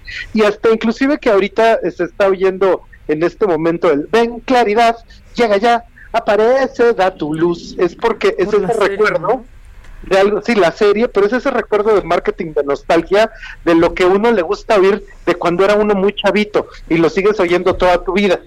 Y esas ideas me vinieron a la mente porque hemos estado haciendo tendencias de trajes de baño y resulta que los trajes de baño vienen más sexy que nunca, vienen en los colores más alegres que se puedan, con los cortes más reveladores, pero seguramente ustedes han visto este meme que dice el psicólogo, el pug, el pug no existe, no te puede hacer daño. Y entonces lo siguiente que te ponen es la foto de un perrito pug con squink, con cholo escuincle, y pues esas cosas sí existen. Entonces, de la misma manera, resulta que ahorita está pasando un fenómeno muy peculiar, que es la señora millennial. La señora millennial que uno creía que no existe, pues sí existen, porque resulta que a partir del 2021, los millennials y las millennials están cumpliendo 41, 42 años, y entonces están cambiando completamente como segmento de mercado, porque resulta que Cristina Aguilera, Scarlett Johansson, Natalie Portman, Anaí, Ana Ferradilla, Ludvika Paleta, Jacqueline Bracamontes, todas están llegando a esa frontera de los 40-41, pero están llegando como no se acostumbraba ver a esa, a esa edad, porque resulta que llegan increíblemente guapas, con unos cuerpazos, y resulta que básicamente esta señora millennial, pues se descubre como algo completamente nuevo, porque así, en la época de mi abuela, pues a lo mejor cumplir 40 ya era así como que renunciabas a todo y ahorita cumplir 40 es que apenas estás empezando otra etapa de tu juventud y estás acostumbrado a poder ponerte la ropa más alegre, tener la actitud más jovial, etcétera. Entonces eso cambia mucho toda la perspectiva. Y resulta que en España se hablaba mucho de los mileuristas, que era la generación que ganaba mil euros al mes. Esto es como 16 mil pesos. Pero aquí en México esa generación es la 10 mil, las 10 millennials, porque aquí ganan como 10 mil, 13 mil. Y resulta que con eso es una generación que tuvo que postergar muchísimas cosas, pues porque no había Baroman. Y algo que es muy curioso es que ahorita hay más riqueza que nunca, pero en México en 1960 tan solo había 34 millones de personas. Y ahorita en 2020 somos 128 millones de personas. La riqueza aumentó, pero se tuvo que dividir entre muchísima más gente. Y resulta que a los millennials les tocó la crisis de las mega licenciaturas y las mega maestrías. Entonces se encuentran jóvenes que están redefiniendo sus espacios de trabajo y diciendo así, bueno, aquello que estudié creo que lo tengo que transformar porque ahora tengo que empezar a hacer algo completamente diferente. Y están empezando a partir de los 35 y en adelante a lo que habían postergado, que era la maternidad, el matrimonio, pues ahora lo están acometiendo y resulta que están naciendo la misma cantidad de niños que siempre han nacido pero esta generación millennial está transformando su imaginación a través de su nostalgia. Entonces ahorita les gusta ver las películas de su infancia hechas con gente, o sea, como Dumbo, Mary Poppins. live action. Ajá. Y eso lo que está pasando es que ahorita puede que estén reconstruyendo lo que no hicieron en la primera juventud, porque un solo dato, la generación actual gana entre el 40% menos que la generación de sus papás, lo cual es muchísimo. Muchísimo. Muchísimo. Claro. Me estás inyectando de vitalidad y felicidad. Ahorita en este momento, qué bárbaro, Gus. Es, que es justo Está fuertísimo. Sí. Sí. 34 ah, pues, tengo yo. Ajá, pues sí, son los millennials que ya empiezan a cambiar su perspectiva. Pues ese es el asunto, fíjate. sí, está cañón, ¿eh? Está fuerte. Está fuerte. Sí, por ahí dicen que son los más preparados y los y pues de los menos pagados. Pues sí, pero ahorita precisamente con el, los tiempos revueltos es cuando van a tener que empezar a plantearse cómo transformar sus vidas, que es por fin llegar a esa adultez que tanto postergaron. Sí. Ya no la pueden postergar más. 15 años. Llega, de que llega, llega, ¿verdad, amigos? Pues sí, nosotros sigamos siendo eternamente jóvenes, Adel. Así. lo más doloroso que te puede decir un papá es: yo a tu edad ya tenía dos hijos y una casa, ¿eh? Ajá, o ya tenía yo dos casas y un hijo. Exacto. o tres casas pues y, ¿no? Yo a la edad de mi hijo ya tenía. ¿Dos hijos? Uno. A la edad de Carlos, uno. Pues sí. Y, pues otros y, no casa. Y no casa. Ve, porque sí, se va a poner no más casa. difícil. Y no casa. estaba en ello, estaba en ello. Mi pues gusto, ¿dónde te leemos? ¿Dónde te seguimos? Por favor, síganos en todas las redes en trendo.mx para estar hablando de cómo viene la tendencia siempre en todos los temas de consumo. buenísimo. Siempre interesante y siempre divertido. Gracias. Gracias, Gus. Abrazo, Amo al Gus. Es lo máximo. Digo, hoy puso el dedo en la llaga, ¿no? pero, pero, tiene, razón. ¿sí? Dice Elvira Narváez, yo tengo unos vecinos que se les da por arrastrar sus muebles a altas horas de la noche. este... Yo también, eh, no sé qué mueven unas que tengo arriba de mí. De, son las 12 de la noche. ¿Qué puedes estar activando el Feng Shui a esa hora? De moviendo pues es que están trastornados los horarios, entiendan. entiendan. Yo a veces me duermo a las dos y media, me despierto a las cinco para hacer cosas porque ya no puedo dormir. Y en tu Twitter se desbordan, ¿eh? O sea, la gente en serio no soporta a sus vecinos. Ya, Maca. O sea, la música, que sean desconsiderados. Hagan caso, palabras sabias de mi madre. Hay que respetar a los vecinos y llevar la fiesta en paz. Hagan caso. Tengan paciencia. Este, dice, yo más que odiar a mis vecinos, dice José Luis Altamira, no me dan ganas de ayudarla. Una vecina es mamá soltera, tiene tres hijos y también trabaja y no sé cómo le hace. Ay, sí que la ayuda. Ayúdale. Porque, ¿qué te digo yo? Es complicadísimo. ¿Qué, qué? ¿Ya están en línea? Claudia Aguilar y Lancats, nuestros abogados de cabecera. Hoy es martes, ¿cómo están? Bien, hola, hola Maca, ¿cómo están? Buenas, pues bien, bien, bien. claro que yo a la edad de Maca ya tenía dos hijos y... ¿Ves? O sea, es que no creo que le puede decir a alguien más grande a una persona más joven. Yo a tu edad... Yo a tu edad... Tenía casa e hijos. Oye, este es muy bueno. Tenía mi depresión. Ya. Mira, este es muy bueno. Dice, mis vecinos me odian porque fumo weed y el olor, yo los odio por el olor a cigarro. Pues sí, unos fuman cigarro, otros mota y entonces odian unos con otros. es que hay este, mucho. ¿Cómo están muchachos? ¿Cómo vieron la detención del general Cienfuegos? Pues muy interesante. En el fondo creo que es una prueba, fuera de, los temas políticos que tienen que ver con una muestra más de, la, de, lo vulnerable que es el gobierno ante el narcotráfico. Creo que es una prueba contundente de que la lucha contra el narco simplemente no funciona y nunca va a funcionar. Y recuerdo que Milton Friedman en los ochentas dijo una cosa que fue muy controversial, pero creo que se entiende muy bien, que es que el trabajo del gobierno es proteger a los cárteles. Y a lo que se refería es que las barreras de entrada para un narcotraficante son tan difíciles porque eh, el peso de la ley y los controles son tan grandes que solamente puede comercializar pacientes gente que es dominante en el mercado como el cártel de Sinaloa, el Chapo Guzmán, los este, Pablo Escobar, etcétera.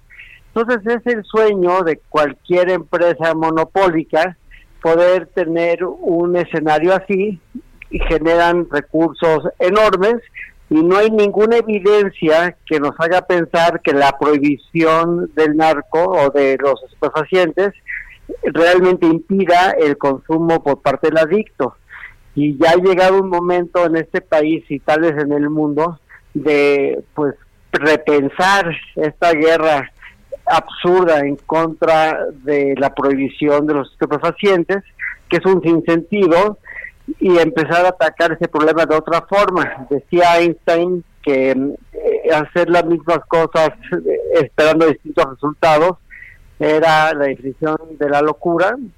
Y pues, ¿qué más puedo decir? Es obvio que si pueden penetrar, eh, ya sea porque sobordan o porque amenazan al secretario de Defensa, pues no hay nadie que va a estar más allá del brazo de la corrupción, independientemente de quién sabe, de qué es el gobierno o el partido que gobierna este país. Yo, quiero abonar en esto que dices tú, mi querido Elan. Eh, o sea, yo creo que esto, esta detención, sin duda, sacude a nuestro país de una manera muy fuerte y creo que nos invita a reflexionar o nos obligaría, ¿no? Porque no nada más es la invitación, sino una reflexionar, reflexión profunda de qué vamos a hacer hacia el interior de nuestro país, ¿no? Es decir, tenemos, por un lado, eh, una decisión que sin duda es inédita, cuando menos en cuanto a la relación bilateral México-Estados Unidos, y que pues incluso se podría clasificar como muy agresiva por parte del gobierno de Estados Unidos, eh, pues en esta cuestión que hasta ha denunciado de alguna manera el presidente en la mañanera, ¿no? Diciendo que pues no dijeron nada, ¿no? Eh, y que pues obviamente lo que hace es que sacude completamente las bases del Estado mexicano, porque nos debilitan como Estado y en cuanto a nuestras autoridades en dos cuestiones sumamente como fuertes respecto a las cuales siempre casi casi nos estamos inmolando, que son la incorruptibilidad del ejército, ¿no? que es casi casi como algo que está ahí siempre en la vida pública de nuestro país, y la soberanía nacional, ¿no? O sea, son las dos cosas, eh, ¿no?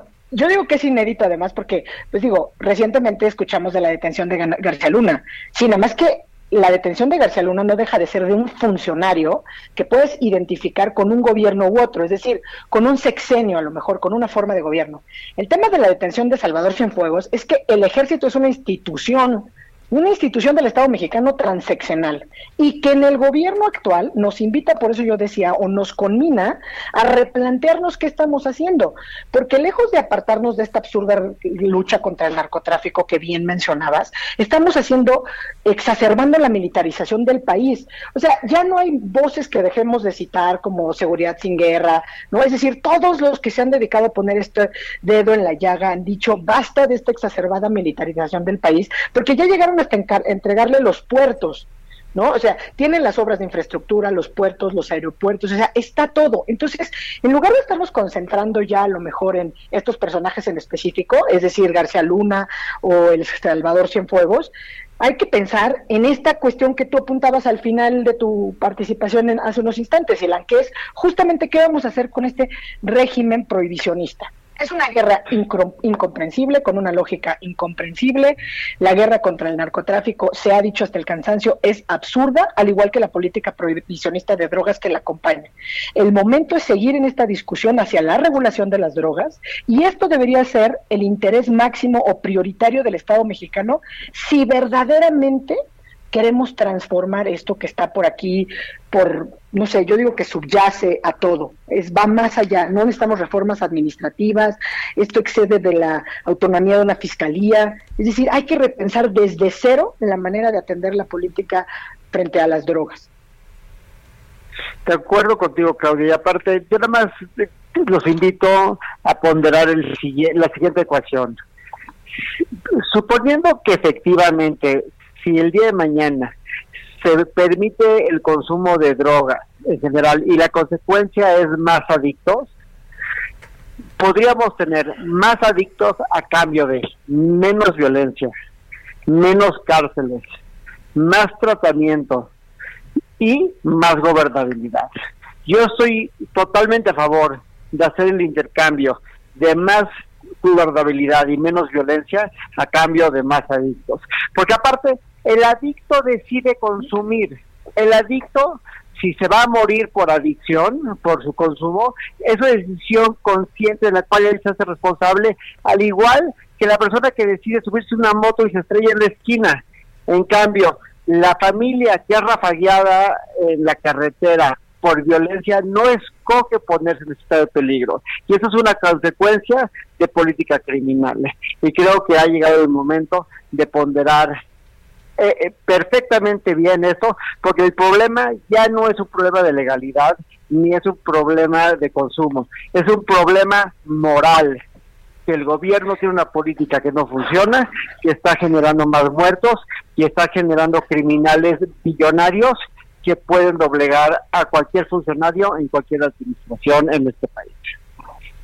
Pero pues efectivamente, como dices, Ilan, o sea, es decir, lo que toca, lo que toca en materia de política de drogas, o sea, no estamos descubriendo el libro negro. Yo creo que no hay nadie medianamente informado en nuestro país que no se haya dedicado a hacer investigación, por lo menos desde que empezó esta famosa y desafortunada guerra contra el narcotráfico en el sexenio de Felipe Calderón, que no haya hecho énfasis en que lo que toca es regular, que la política prohibicionista de las drogas se ha mostrado ineficiente, que solamente fomenta la corrupción, violencia extrajudicial, violación sistemática de derechos humanos y que además lo que ha reflejado con esta detención, porque muchas veces se ha dicho, pero que con esta detención justamente lo que demuestra es que existe esta colusión entre los famosos carteles del narcotráfico con cuando menos parte de las Fuerzas Armadas. O sea, no quiero decir que todas las Fuerzas Armadas estén involucradas, ni me quisiera detener a leer o a que estuviéramos desmenuzando ahorita quién es quién, ¿no? Es decir, ¿dónde estaba el actual secretario de la Defensa cuando era secretario de la Defensa Salvador Cienfuegos?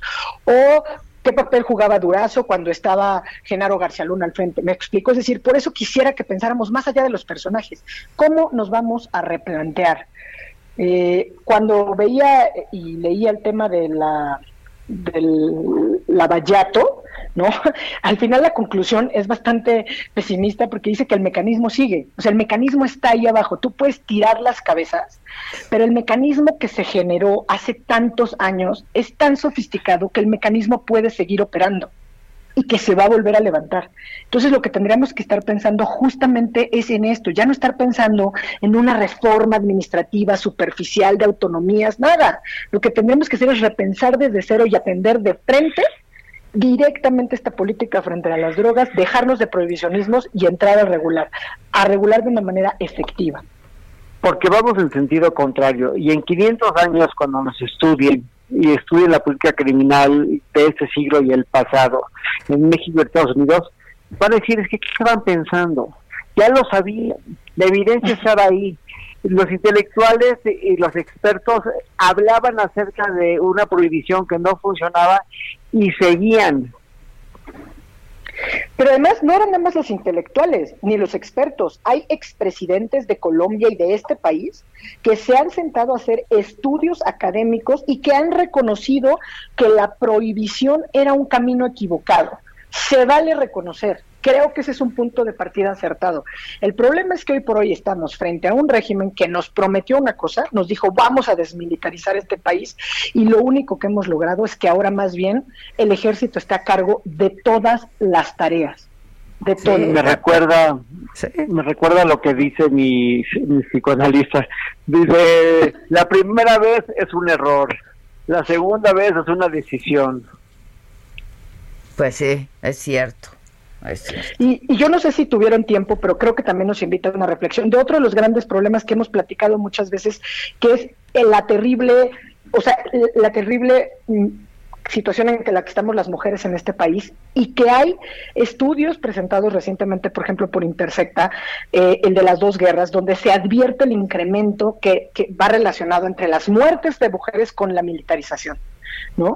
Entonces, creo que es esto que nos debe eh, llevar a hacer reflexiones más profundas, ¿no? Es decir, ¿cómo vamos a atender estas problemáticas de raíz, desde abajo? No pensando en los personajes que ahora están detenidos y sin duda nos obliga a hacer una pues, reflexión muy profunda porque pues en términos de soberanía, en términos de qué hace la DEA metida en este país, que no es que esté metida desde este sexenio, lleva desde los años 30 la DEA aquí haciendo investigaciones, sin duda, al margen de la legalidad, ¿no? Y no sería padrísimo, nada más como último pensamiento, no sería padrísimo, en vez de gastar billones y millones y millones y miles de millones de dólares todos los años en combatir la prohibición de los estupefacientes, empezar a generar ingresos de los impuestos que se generen por consumo y, y cambiar la, la visión y la política al 100% y empezar a lucrar de algo que no podemos parar. Exacto, pero es que por eso, desde años, por eso te digo, no hay voces ahora que no te digan, lo que toca es regular, ¿no? O sea, ya es, hasta un mantra, toca regular. Basta de prohibir, toca regular, eso es lo que toca, esa es la agenda, esa fue promesa de campaña, eso dijeron eh, activistas, eso está sobre la mesa en Cámara de Diputados, Cámara de Senadores, ya es momento de hacerlo una realidad, esa es la reflexión que tendríamos que tener, ¿no?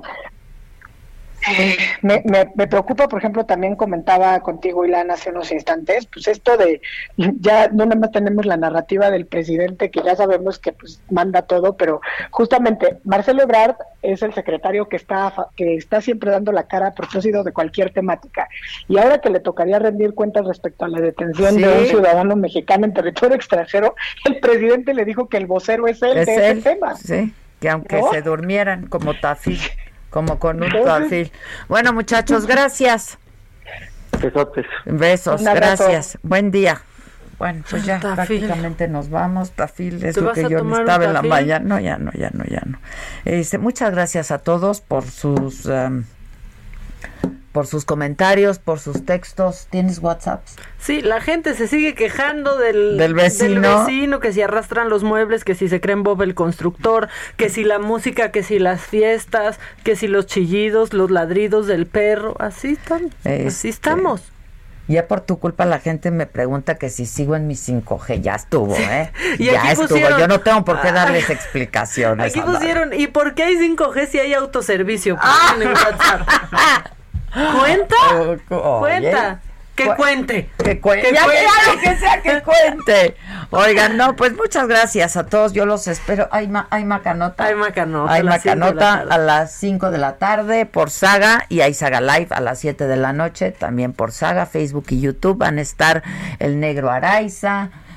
Histórico, histórico que vaya a otro programa que no sea hoy el negrito que dile que lo amo. Yo le voy a decir de tu parte, pues trabajaste con él, ¿no? Al Mucho tiempo. ¿Quién más va a estar?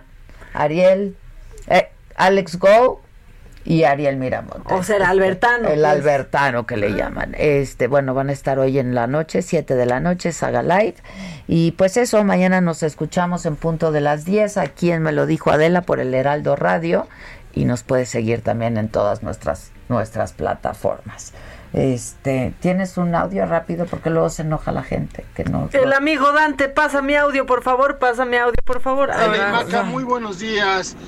Nuevamente reportando tu admirador número uno que no quisiste conocer, no quieres conocer y de lo que te vas a perder. Dante, por lo menos mándame el audio que te pido, por favor. ¿Cuál audio? que está en Vivox, que está en Vivox. Métanse a Vivox y yo les mando los audios que quieran.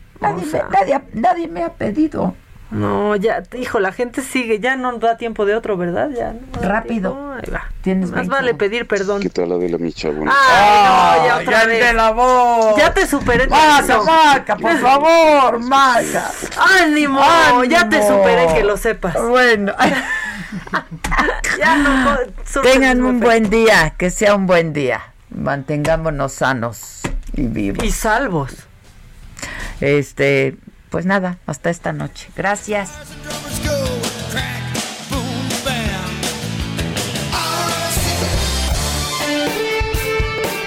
Esto fue Me lo dijo Adela con Adela Micha por Heraldo Radio.